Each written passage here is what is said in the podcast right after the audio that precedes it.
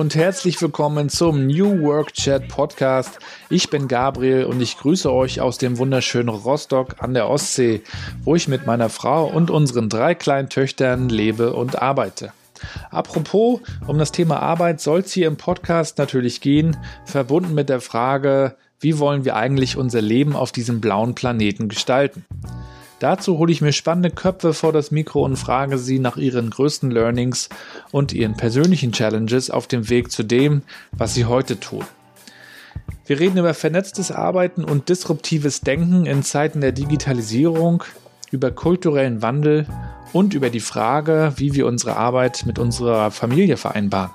Das interessiert mich als Vater von drei Kindern natürlich ganz besonders und da bin ich dankbar für jeden Impuls. Ich selber bin Digitalstratege, blogge seit mehr als zehn Jahren über mein Leben zwischen Daddy-Modus und Digital Life, bin außerdem Teil der 12 Minutes Me Crew und stehe hin und wieder als Rapper auf der Bühne. Ich wünsche euch ganz viel Spaß, lasst mich wissen, wie es euch gefällt. Feedback ist immer willkommen. Viele Grüße, viel Spaß und leinen los. In der ersten Folge des New Work Chat spreche ich mit Luis Suarez, dem Spanier, der auch bekannt ist als Mr. No Email. Ich hatte ihn im September 2018 in Bonn beim IOM Summit kennengelernt, der Konferenz zum Thema Digital Workplace und Cultural Change, zu der sich alles versammelte, was Rang und Namen hat in der Collaboration-Szene. Ich nutzte natürlich die Gelegenheit und hielt nicht nur einen Vortrag zum Thema Digitalisierung in der Ostseesparkasse Rostock, die wir vorantrieben, sondern lernte auch gleich Leute wie Harald Schirmer, Stefan Grabmeier oder auch Louis kennen und tauschte mich mit ihnen aus. Das Thema E-Mail und die Frage, wie wir diesen ganzen Wahnsinn bewältigen, beschäftigte mich natürlich schon lange. Von daher war ich sehr gespannt, was Louis dazu zu sagen hatte. Schon Mashable, das amerikanische Tech-Magazin, hatte über Louis geschrieben, einen Artikel, der viel beachtet war mit dem Titel A World Without Email, One Man's Vision of a Social Workplace verlinke euch diesen Artikel gerne in den Show Notes. Ich wollte der Sache auf den Grund gehen und fragte Luis, wie ist das möglich? Wie kann man zehn Jahre lang ohne E-Mail leben und nur über Social Networks kommunizieren und arbeiten? Und habe mir dabei einige handfeste Tipps und Hacks abgeholt. Das Interview gibt es im Folgenden. Luis saß dabei in seinem Büro auf Gran Canaria, seinem Lebensort, und schaltete sich zu mir nach Rostock in die Familienküche. Daher auch die authentische Akustik. Viel Spaß mit dem ersten Interview. Hi, Luis. Hi, Gabriel. How, How are you? Doing? I'm doing very well, thank um, you. And yourself? I'm fine. Uh, my, my wife is um, bringing the kids to bed, so it's uh, hopefully calm enough to talk about some some uh, interesting topics you are working on, and I'm as well. Cool, excellent. Looking forward to the conversation. Thank you for having me. By the way, it's it's great to be here. Yes, um, we met last last week. Was it last week? That's right. Yes. Uh, no, I'm sorry last week, the week before, right? The week before. Yeah, at the and, at the IOM uh, summit. Yes, and this was the IOM IOM summit in Bonn um, with the topic digital workplace and cultural change. Mm-hmm. And um, yes, before we jump into that, maybe we introduce ourselves uh, to the audience, to our listeners and uh, viewers. Maybe would you like to start? Yeah, I'll, I'll start. So my name is Luis, uh, Luis Suarez. I am originally from northwest of Spain, although for the last 15 years I have been living in one of the Canary Islands in Gran Canaria. That's been my home office. And um, I worked at IBM for 17 years in the area of knowledge management, collaboration, learning, and online communities. And also, I started doing social networking for business around the year 2000, 2001, when I had the first in- instances of blogs and wikis. And um, I went, I worked uh, at IBM until 2014. Then I did two and a half, three years of freelancing on my own just to you know discover the world and see what else was out there right and about two years ago i worked i started working for a firm called panagenda um, based in austria and germany mostly where we focus essentially around data analysis for collaborative environments so essentially um, i might work relies a lot on working with customers to help them understand the data they produce when people collaborate behind the firewall. And as a result of that, once you have that understanding, is what kind of decisions you can make that maybe better or more smarter in terms of how you run your business. Right. I'm also, um, which is probably what plenty of the viewers uh, may relate to. I'm also that guy who, about 10 years ago, decided to kill email at work and not use email as much or as often as everyone else was using, and instead using uh, digital tools, social tools, right? Um, and that's been already 10 years. I started in February 2008, and I still do it. I did it when I was at IBM. I did it on my three years as a freelancer, and I'm doing it on my panagenda, right? So it's, I guess that, you know, one of the things that I keep telling people is that once you see the light of not using email, there's no way back.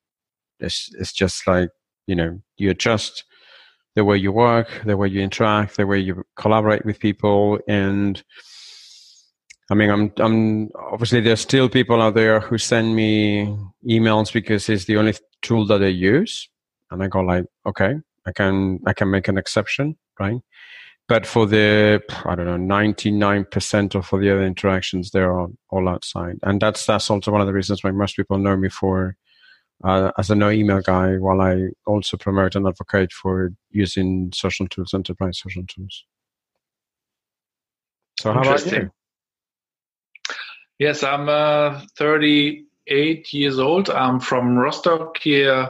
Um, was raised here uh, at the Baltic Sea.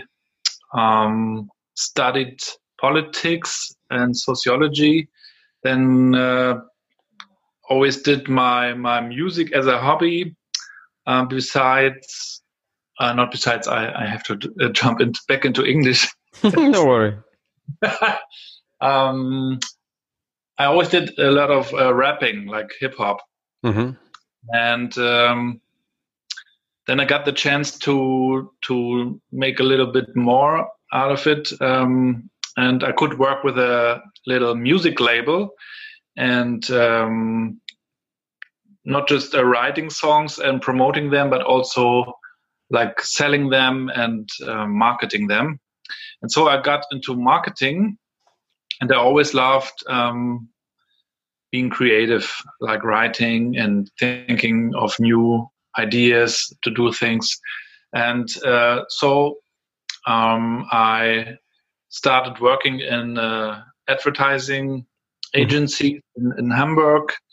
Um, then our first daughter was born, and we decided to move back to to Rostock.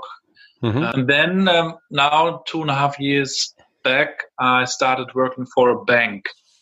And, uh, wow, that's a bit of a change. and so every everyone was like, um, "What what do you do? Uh, what the fuck? why, why do you work for a bank now?" I, I never planned to do this, but uh, they they were looking for for uh, someone uh, who should do a really interesting job, um, like connecting the, the communication and marketing thing, mm-hmm. the online side uh, with um, with uh, like building uh, the culture and, and, the understanding of the um, enterprise social network, uh, which which they introduced, which is IBM Connections, called mm-hmm. OSPA Connect. Mm-hmm. Um, so this is my job uh, since then, um, working with um, with the IT, with HR, and and some uh, colleagues here at the communication department, um, like a lot of social media external, but a lot of uh, social media internal, mm-hmm. and trying to push the cultural change and uh, working with with our people. so I was always about uh, connecting people and and sharing that's like very normal to me for for a lot of years. This this mindset uh, to share and to to get what others share. Um, but I, I, think that's a big challenge um, when you work uh, with companies to to explain this and and to to um, let them experience what sharing is about. So this is, uh, I think, a lot about uh, what you do as well.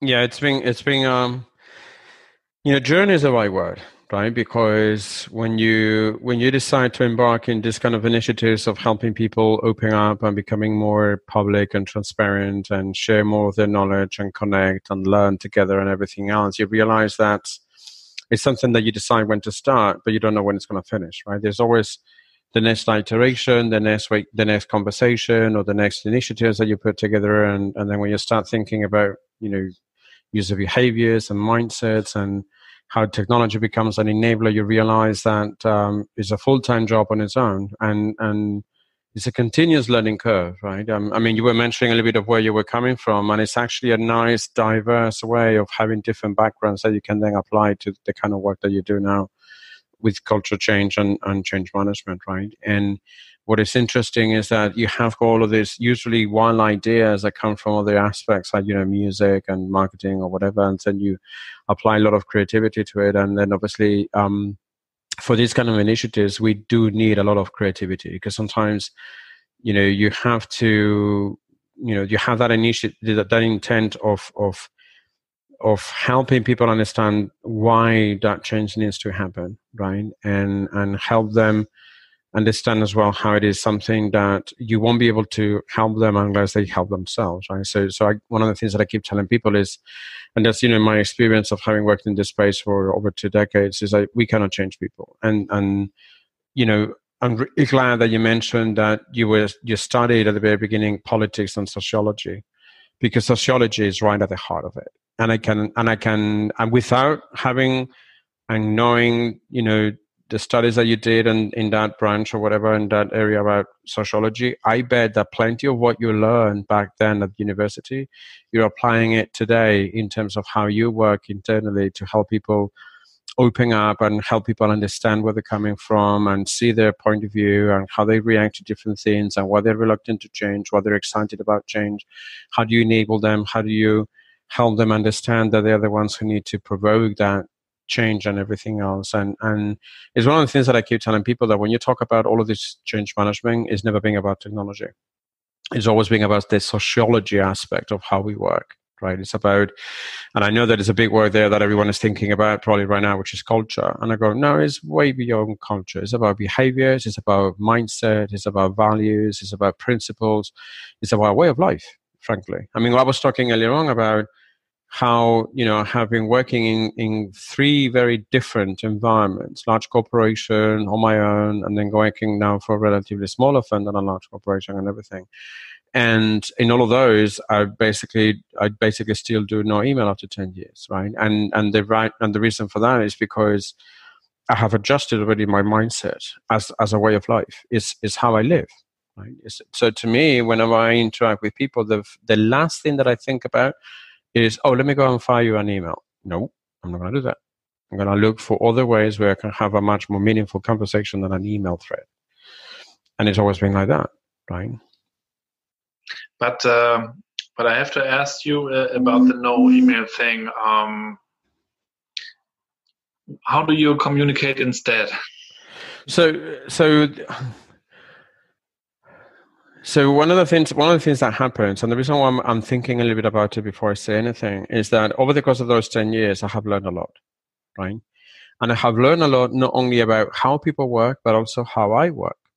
So what I'm trying to do is I'm trying to reach a compromise, right? Um, and negotiate. So typically, the first time that I talk to someone, and you know whether it's a face-to-face interaction or whether it's happening online or whether someone sends you an email the first thing I'm trying to do is I'm trying to evaluate how long that relationship is going to be. I mean, are we talking here for something quick and dirty of, hey, I need something like this, can you help me? Or is it more like a medium long term relationship where I get to build conversations and, and I get to learn and we get to learn and everything else, right? So depending on those answers, so if it is a quick and dirty one, I'll try to get rid of it as soon as I can, right? And if that means responding via email and say, hey, you want that? Here you go, bye. And good luck right? If it is something where we need to develop a working relationship a business relationship over the course of time what i usually do is i ask people what else apart from email do they feel comfortable with? Right?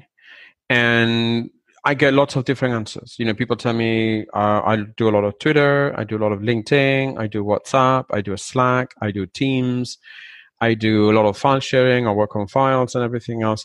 So they tell me all sorts of various different things that make them comfortable when working, uh, along with email. So email, I just you know pick it up, pack it, package it, and then lift it aside or move it aside. And then I say, okay, so what else are you comfortable with? And they usually tell me any of those tools. So what I do then is I just basically adjust to the to their comfort zone by going to them and interacting with them in those different tools. So, in my experience, once you do that, what you do is you lower the barrier of entry with that person. So eventually, if you come over to the turf, if you come over to the territory, they will be keener on talking to you because you are already compromising on saying, you know, I don't need to go anywhere else. They actually come to me. In this case, I'm coming to them, right? So what happens is that usually when they tell me, you know, this is where I feel more comfortable apart from email, uh, we, ev- we eventually focus on the conversations, on what they want to do on what they want to achieve versus trying to figure out how to use a tool. And then eventually, with the course of time, by interacting with them that way, they realize that they don't need, they don't need email any longer. So the next time that I interact with them, they come directly through that other tool that they use. And eventually it helps them become a lot more open and transparent in terms of how they work with me. And in my written, I do exactly the same thing. I try to be as open and as transparent and, and as knowledge sharing prong as I can be. Now, what happens from that is that the moment that you establish that kind of relationship, the whole conversation changes because you focus more on the work that you need to do versus how you want to do it right and mm-hmm. because most of these digital tools you know like you guys for instance are using IBM connections um, they are relatively easy to use in terms of, of not having a very steep learning curve and, and maybe taking, I don't know, one, two hours to get the gist of, of something major that you want to do, you just quite nicely. What is interesting from what I learn from people is that people are used to working on one single tool where they do everything, which is email. Right? They they treat email as a whole in terms of if it doesn't happen through email, it didn't happen. Right? And when I tell them that I have a handful of tools, so say, I don't know, six, 10, 12 tools that I use at any given point in time, they'll go like, so how is that going to make you more effective? I mean, we go from one single tool into multiple different tools. And I basically tell them something that I learned over the course of time as well, which is working fragments, fragmentation. Fragmentation for me is good. It's actually a healthy behavior for my brain. And the reason I'm saying that is because our brains, our human brains, they function as fragments. We process information in small fragments, not as a whole, which is why the inbox is such a mess. Whereas if I know that I use a particular tool for one particular client, I know that when I need to contact that client or work with that external party, I need to go to this tool and only this tool. So I channel through my focus area into one specific kind of interaction using one particular tool and everything else. So eventually, I'm much more focused in terms of what I do because I don't have to go and navigate through the maze of, oh my God, look at all of these emails coming in, all of these folders, all of these documents, all of this. No, I just basically go and divide my workload in fragments, right? And depending on the need of what I need to do at that point, I go for one option or the other. So to me, something that is very important when interacting and collaborating with people is context. So depending on what I want to do, I will go for one tool or the other right? But I always compromise in terms of asking people, you know, what else apart from email do you feel comfortable with? And whatever they tell me, I'll go and use that.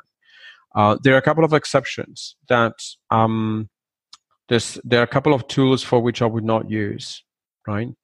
Um, but then those tools uh, that people are using, they're mostly for personal use, which you know they're not business related. So whatever people do in their personal time, that that whatever else, right? And one of them is Facebook. Um, I don't have a Facebook account. Uh, one second, I, please, Luis. Uh, yeah. One second. I have to get the charger. Yeah, go ahead. Don't worry. So, like I said, like I was saying, so um, I don't use Facebook. I deleted my account six years ago, and I haven't worked back.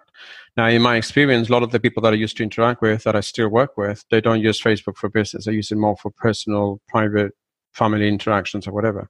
But anything else, I'll go and compromise and use that right? And and like I said, it's is really interesting to see how much you can have access to if you give in to how people work. So instead of telling people come and work on MySpace. If you actually do the opposite, if you tell people, you know, where do you work? I will go there. Uh, you basically achieve a whole lot more. What happens as well as a result of that, which is what I mentioned earlier as well, and I, and I wrap up with that, is that once you show them how much more comfortable they can get on that new social tool, they never walk back to email. And that's exactly when I went, right? So I, I invest my time a little bit in terms of learning about the tools, how to work with the tools. And once I know how to work with the tools, then I can offer that as an option. And when people take it and then they can start or they start using the tools, then uh, they realize that, heck, why should I use email if this works beautifully, right? And that's when I get all of that time back of not having to work with email anymore. Very interesting. I think we all um, have the situation that uh, we have to deal with the information overload um, on the business side, on the private side. Uh, everybody prefers another channel, like you said, and mm-hmm. sometimes I think it's it's hard uh, to to uh, to know where where somebody wrote a, a message. And sometimes it's really hard to remember. Um, it is, but you know, looking, uh, was that Facebook chat, was that Xing, LinkedIn, whatever, right. and then next time too. It does, it does. But here's the thing, and this is what is really important about the use of all of these digital tools that somehow it's a skill that we need to develop versus how we used to work with email. You mentioned about you know information overload. Um, Clay Shirky about gosh maybe 10, 12 years ago actually mentioned that there's no information overload. There's filter failure, right? And now, what happens with that filter failure is how we set up those filters. So, one of the things that I have learned in terms of a new, a new skill that um, I acquired over the course of time is, uh, you know, you have got this this concept of FOMO, right? Fear of missing out. Um, I got actually, I actually acquired JOMO, which is joy of missing out. So I learned to let it go. I learned to understand that I cannot be in all possible places. I cannot respond to all possible messages and I cannot connect with every single person that contacts me. So I have got limitations, both, you know, from my brain capacity as well as my physical time that I have to dedicate and everything else. So I have learned as a skill for JOMO to ask questions to people. You know, if someone says something to me and contacts me, and they say, "Yeah, remember that conversation that we had? I don't know, six months ago in LinkedIn, as an example." I go like, "You know what? Frankly, I don't. Can you point me to it?"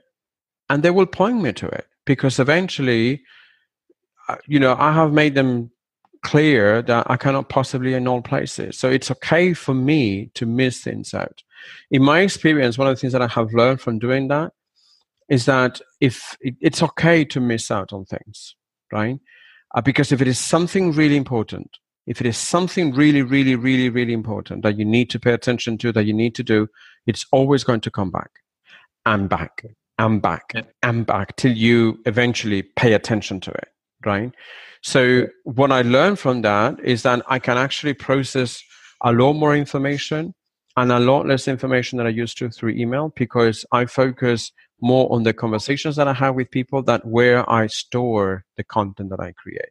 I no longer care about that. And the reason why I no longer care about that is because I'm much more interested in what's in people's heads than in what people write. You know, um, and this is go- this goes back again to to how our brains work, right? So from what we think to what we say to what we write is three different worlds.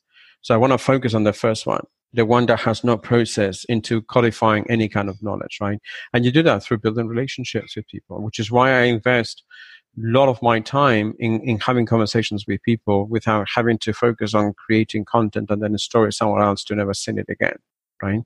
I prefer to go and, and have that network of contacts that I can rely on just as much as they can rely on me. And the only way for me to do that effectively is through all of these social tools versus email. It just doesn't cut it. Even doesn't cut it for me. To me, it becomes a Pandora's box, right? Where it's, it's, it's got the worst. And the way of how we have abused it over time has made it even worse. Now, the thing is that you would say, yeah, but on digital tools, in social tools, you also see people abusing the system. I say, yeah, but they show themselves how silly and stupid they are, which means that I'm going to park them out and say, I'm not interested in you because you're abusing the system. Whereas on email, because everything is private and hidden and opaque, you can get away with whatever it is, right? I mean, there were a number of different reasons why I left email 10 years ago, right? One of them was because it was a delegation machine of work from someone else dumped into me. And because no one saw it, because it was a private exchange, um, there's that pressure that somehow you need to do it because someone is asking you to do it, right? So when I stopped doing that, and, and I, I actually started telling people, you know, if you want to work with me, you will have to open up. And they mm. said, What do you hmm. mean? I said, Well, don't work through email. If you need to ask me something, ask publicly so that people know what you're asking. And I can tell you what the potential answers are. And if I don't know the answers, then I can invite my network to help you out as well. So you get the best of both worlds. You get the best of me and my abilities, but you also get the best of my network, right? By mm. opening, by opening up, right? And then obviously that cut off entirely all of those different interactions from people who basically just wanted to dump their work on you so that you will get it done and they will get the credit. No, that wasn't my thing. You know, I, I eventually ended up telling people, you know what, I'm not here getting paid to do your job. I'm here to get paid to do my job as part of a network, as part of a, as, as part of a collective, right? And that's eventually what I did, right? And, and that was one of the reasons as to how I started it 10 years ago right? There were a couple of other things, but that was actually one of the major ones because I was seeing how people were essentially trying to dump their workload because they were, you know, overloaded or whatever into everyone else, and everyone else would do the job, and then they would get the credit for having done the work because no one could see that. I said, "I'm sorry, but that's not a collaborative way of getting work done," and I stopped it. Mm. I think it's a really a big uh, challenge to to uh, like change the the habit of of mailing because people are used to it for years and centuries, and and uh, in, our case it, it was uh, so that um, our uh, um, IT manager uh, Sven Bratke, who's also really pushing it. Um, he, um, he said we we have to to introduce a tool like uh, IBM Connections or something like this, a social intranet. Mm-hmm. The management board said, "Okay, we can do it. Green lights." So they they took the tool and uh, uh, Alexander Kluge, who you know, uh, helped. Um, and uh, they had a lot of plans, but but the people were not used to the tool and, and to the way of communicating, like open and transparent and sharing. So um, what they did and what a lot of them still do is uh, they they have their notifications right. in, in the, in the in the tool, and every time I I write something uh, adding someone, they get a notification in their mail box. Yeah. yeah. And then they answer me in mail to the notification. so, so then so, I get the I get the mail from them, uh, which is like the notification. Then I go back uh, to to the enterprise social network and write, "Oh, I, I got your mail." This, and right. then they get the notification, and it's uh, like a circle. Right. So, and the the, the question, or my question is, um, you said we cannot change people. Right. But ha- but we have to to uh, like try to to change the habit um, to to communicate. And and what right. would you recommend how can we do this? Right. So so here's the thing. So in my experience of having worked in the space of of social software for for like i said you know nearly 20 years now when started using my first instances of blogs and wikis um, there used to be a time when i used to think that i could change people you know, I could conquer the world, you know, that social business evangelist, like with the spirit of being super positive, hyperactive, and being all over the place, I can change everyone. Reality taught me otherwise, right? Reality taught me that it's really hard to change people's habits, especially when the current habits they have, they're relatively easy for them to get their work done, like email, right? So that's very difficult to change. So what I said, what I said to myself was, you know what? I need to shift, shift from trying to change people into trying to change the system. Right? Mm-hmm. Um, and that's essentially what I focus on. Um, if you change the system, people will eventually change. Why? Because they won't have a choice out any longer. Right? So changing the system means that you need to be able to identify how the system works. So data analysis, for instance, is very good for that, right? So for instance, you would have, so, so I'm going to use an example in here. So through data analysis, for instance, you can find the worst offenders of people who abuse email, right? You can also find out about how people are using email on a daily basis to promote whatever the behaviors. Now, changing people will go and be, will be going back to them and say like, "Why are you sending 400 emails a day, Mister or Mrs.?" Right? That will be like trying to change people.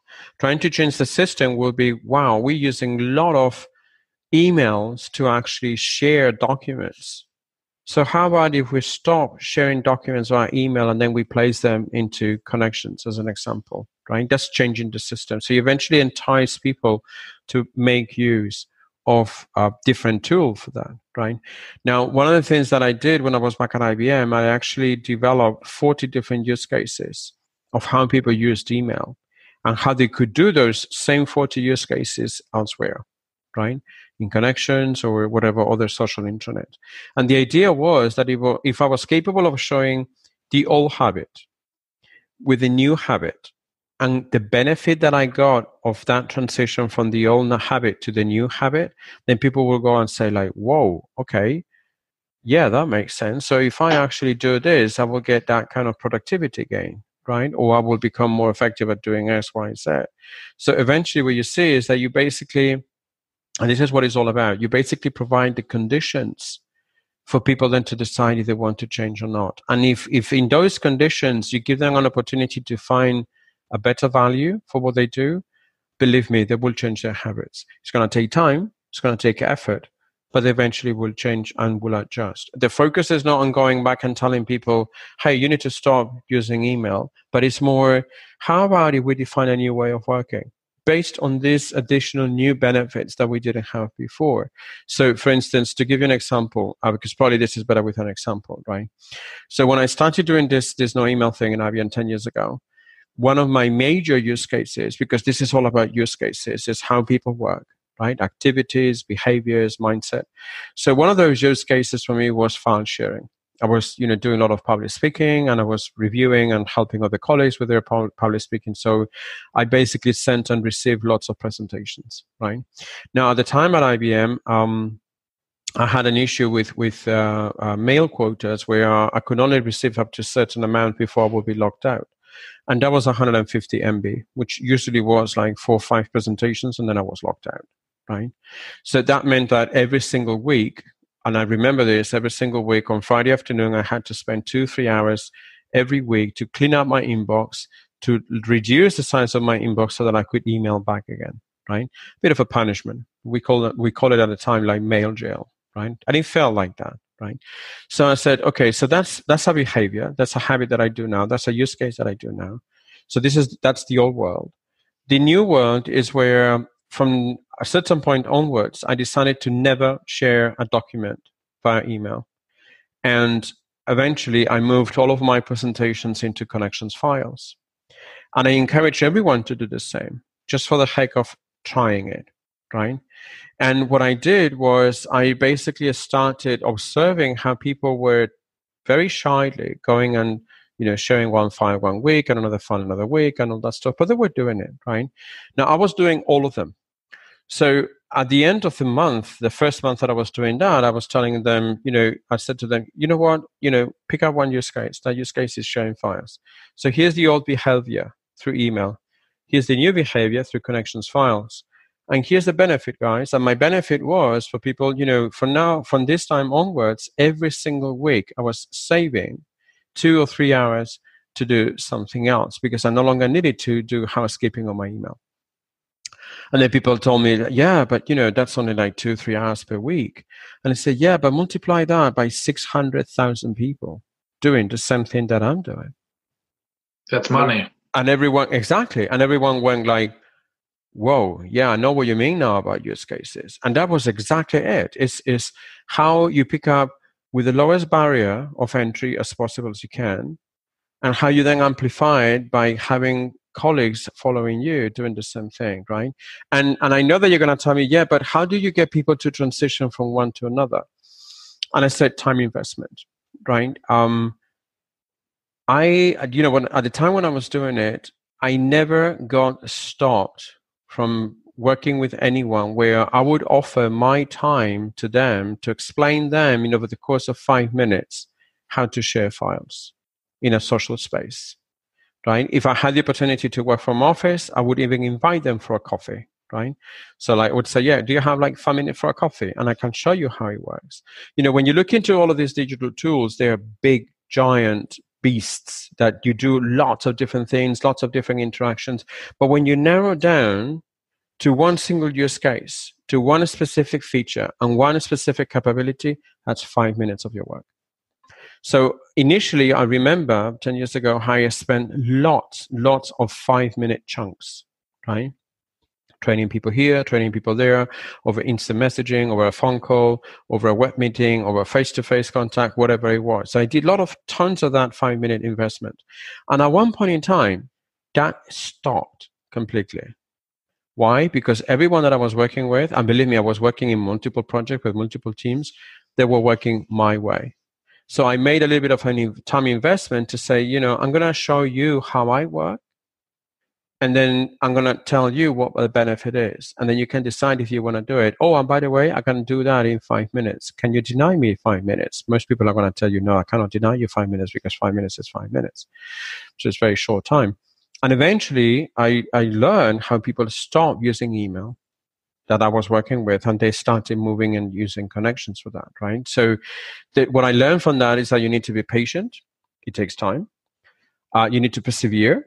You know, there may be a situation where people need more than multiple five time chunks. That's okay. I can do that, right? And eventually it's also, and this is what I think was really important. Um, and I only know this 10 years later right? Is that if you show people how you work, so if you lead by example, people pay more attention that if you tell them what they need to do and then you go and do something else, right? Uh, so they could see me as a live example of how things were happening, right? I mean, as an example, as an and as, as an anecdote, I just connected with a former colleague of mine uh, through LinkedIn, who just you know bumped into me on one of the uh, LinkedIn algorithms, and we used to work together at IBM right? She was in the learning space. I was in um, the, the social enablement, the social business enablement. And, and she said, you know what? Um, it's great to connect with you in here because after all of these years, I still think of you every Monday morning when I come to work and I have a thousand emails. And I went like, that's it. That's as good as it gets. You know, people remember by what you did, not what you told them to do. So it's, it's you know, and this applies to this quote by Mahatma Gandhi, right? That be the change in the world, or, or change, be the change that you want to change in the world, in a way, right? And I know that that quote is not really, but you guys know what I mean, right? I'm sure that you guys have seen that quote. So the idea is you be yourself, the one who exposes your workload, the one who tries to do that. So the example that you gave is perfect, right? You go into connections, you use a mention, you invite someone else into the conversation, and then they respond to you via email that's you know painful and frustrating because you're encouraging them to go into connections and they still use email. But then persevere one more time right? So you get and, and that's exactly what you do. You gather the content you pick up the content and then you share it on the same conversation that you had in connection. So at one point in time that's going to tick for people and instead of responding to you via email they're going to go and respond back into connections. And and the other thing about you know having those alerts um, one of the things that I, I keep telling people is that that's no longer email that's actually known as Bacon, B A C N, which is essentially uh, email turned into an aggregator, right, uh, of content that is elsewhere. So it's an alerting system versus a content repository. I'm okay with that because you can use email, you can use an RSS uh, newsfeed reader, you can use alert systems on your mobile phone. So it doesn't bother me. What is important from that is that the content is no longer trapped in your inbox so that only you can see it in the example that you gave, everyone else can see. Everyone else can see that you're, ha- you're having a conversation with someone else that you're inviting through a mention and that they trigger a response and that you take the care to respond back still on the connections um, thread or the connections conversation. What is interesting from what you're doing, Gabriel, is that you're using a lot of patience, and I know that it, you're using a lot of patience in that regard because you keep going back to that new way of working right? While there are people who basically want to still remain on the old system of using email. Give them time. Eventually, it will take because there's something there that um, I learned as well that can be very, very powerful, which is social pressure. The moment that you have one or two people doing the same stuff that you're doing, then you will have four, then you will have 10, then you will have 15, then you will have 100, 500, 5,000. And before you know it, you have the entire organization doing it right? It's is the way I describe it when I started doing the no email thing, and you know, with this this is like I said before, February 2008. Everyone thought I was crazy doing this. You know, you're to have like two weeks and then you're to be fired because we are an email driven company. You know, we even sell email software, right? So I thought, like, you know what? I'm to try it. I'm to be, you know, swimming against the current. You know, if the current goes this way, I'm to go that way see what happens, right? Well, I didn't get fired. It actually, I actually, you know, was doing that for, you know, 2008 until 2014 when I left the company to move into something else or whatever. So I didn't get fired for that. And what I realized about it is that I went in against the current, but at one point in time, I became the current when more and more people started doing the same thing that I was doing.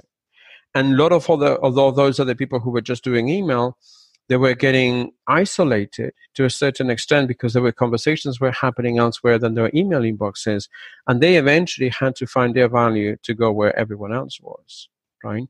So one of the things that i was very conscious about was if i needed to share something really important was to never do it via email to always do it on an open systems so that's also triggering a, a, a mindset shift in my behavior where from a very early days, uh, so this is way before, I don't know, social networks became social networks around 2002, 2003, I realized that once you share your knowledge openly, is no longer your knowledge, is your network's knowledge.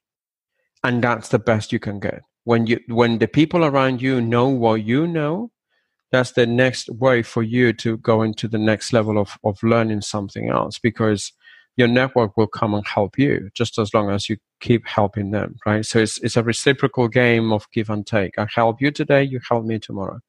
But it's how you nurture relationships through that trust exchange, right? And, and it takes patience. It takes patience because, like you said, people don't change overnight, right? But if you look into it, we all change. It's just that we don't want to admit it to ourselves or we don't want to admit it at work, but we're changing our habits and our behaviors or whatever, but it always needs to be done in our terms. And that's how I, I, you know, there are people who tell you that they drive adoption. I hate that narrative because it looks like you're pushing someone over the edge, right? I'd rather prefer for people to tell, you know, persuasion. I'm persuading my colleagues to think different and do different and see how good your persuasion is right? Because there you actually need to work hard to get people's attention and have them walk your way. And and eventually when you are a leading example, so when you walk your talk, it's very difficult mm. for people to say no. Yeah, I'm, I'm uh, just reading uh, the the book uh, How to Win Friends from Dale Carnegie, and uh, I'm sure you know it. And mm-hmm. he said uh, you can't um, something uh, similar you can change people but if you want to something like uh, change people you have to make them want it if you yeah. want them to do something you have to uh, let them uh, uh, discover it like um, they have to to understand uh, what's in it for yeah. them which is which is if you look into it that's one of the major issues that all of these change management initiatives have because they have never stopped asking what's in it for you as the end user? What's in it for you as the knowledge worker? The you know change management had a very big problem of trying to think for the people that they were trying to execute on change right? Without asking them uh, what they were doing. And I know that some people may say, yeah, but that's why we did surveys, that's why we did interviews. I say, yeah, but of a very small sample population, you didn't do it for every single one of the employees because each and every one of them will have its own what's in it for me. If you have not been able to answer that, you're not going to go anywhere, right? And and that's one of the things that in most cases, once you can identify the what's in it for me, uh, for everyone else or the people that you work with, uh, you realize that you have got different ways of how you can persuade them and influence user behavior by understanding what triggers them, right? Mm-hmm. Um, and and one of the things one of the things that I, I keep telling people about it, and this is what I mentioned earlier on. You know, this is not a trip. This is a journey. You know, and and the larger the organization is, the longer the journey is going to be because you have to cover more ground, right? But it's it's a worthwhile journey because it's a constant learning curve. You know, you're constantly learning from what people are doing, from what they're conversing, what they're sharing, what they're actually um, working on projects or whatever else and it gives you an opportunity to understand how the organization works and if you understand how the organization works then you can find ways to try to change the way people work right uh, going again aiming at the system and not at the individual mm-hmm. um, really uh, uh, i really um, think uh, i really share what, what you said um, and uh, it's a lot about i think it's a lot about a cultural change in a company which is also driven by the young people who come into the company. Um, for a lot of them it's it's normal to share there on, on snapchat and all the other uh, like instagram the other networks. Um, and sometimes they can uh, like show the management board uh, how to use it um, and um, why why they do it why they take photos of their food and so on and um, what uh, what I would like to ask you maybe as the last uh, question for this talk. Mm-hmm. Um, you know, I have uh, two little uh, daughters and mm-hmm. uh, I have to raise them. And sometimes I ask myself, um, what are the, the most important things to teach them to for them to be ready for the for the digital future uh, where AI plays a role and uh, everything is connected, the smart home, etc. You know, and uh, what do you think are the most important skills uh, for them yeah, in the future? Wow, that's that's a very big question, right? I'm not sure if I will be able to to answer it because obviously, you know, your daughters. Right. Yeah, but I, I, you know, I tell you what I think, and and I actually have been asked that question in the past twice, and without giving it much thought, my first reaction is teach your kids what Google doesn't. And then people say, like, what do you mean? I said, like, think about what I just said. Teach them what Google doesn't teach them, right? So, you know, with Google, you can basically find all sorts of various different information. You can find news items, you can find videos, you can find articles, white papers, you can find people. You can do anything in terms of searching for information.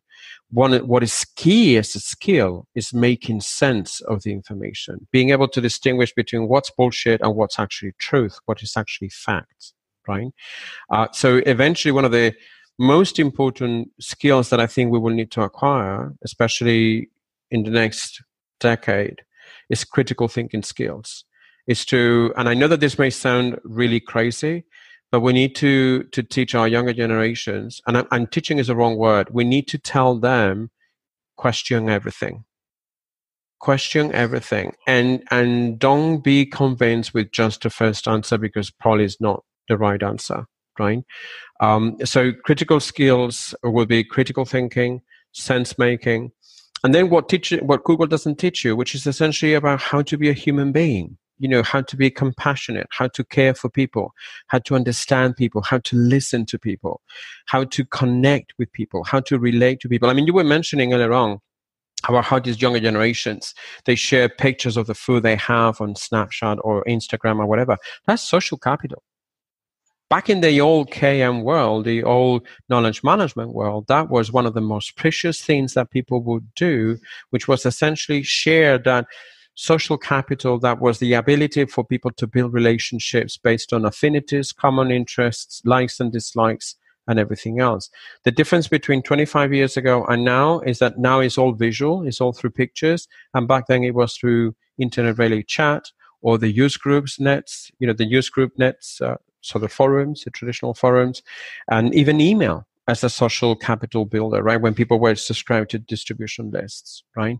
So those skills are essentially what plenty of people have known as soft skills, but it's actually a lot harder to acquire than any other skill because they actually question your own humanity. You know, is how do you become more empathic? How do you become more caring for what people do? How do you pay attention to people when they talk to you? How do you listen? Right. And how do you make sense of the world around you by being that critical thinker? Right. Um, so, so those will be kind of the skills that I will try to inspire in the uni- in the new generations and and along the lines always of questioning everything right whether it's the truth or it's false or it's a lie questioning everything because there's a great chance that whatever you get told the first time may not be the truth right? Or it may not be something that you can then contrast with with whatever else right?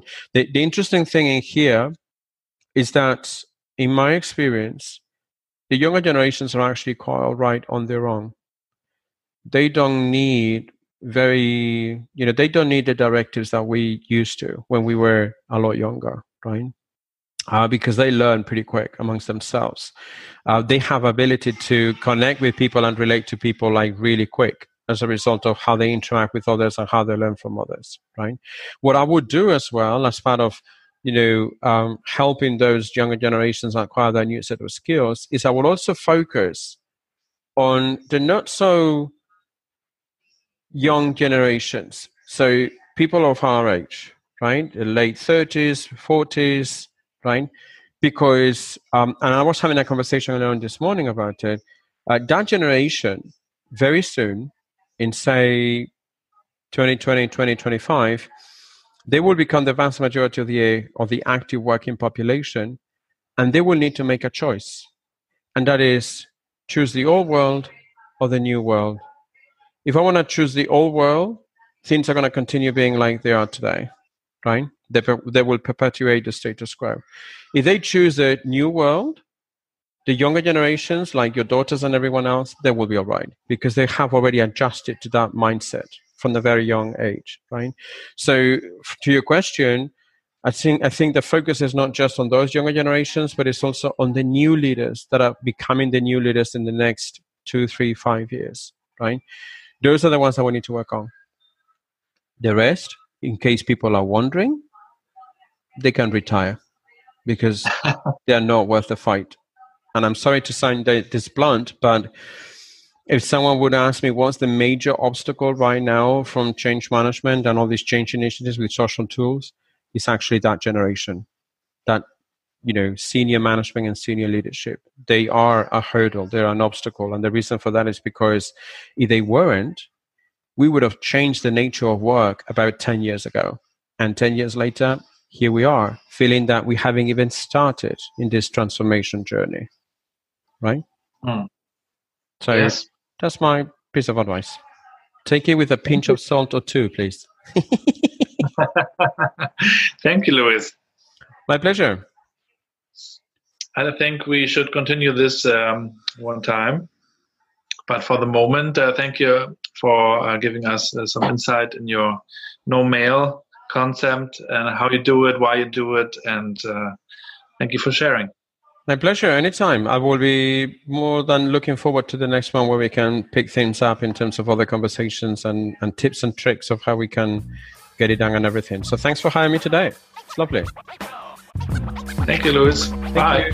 Bye. Und das war's auch schon wieder mit dem Interview.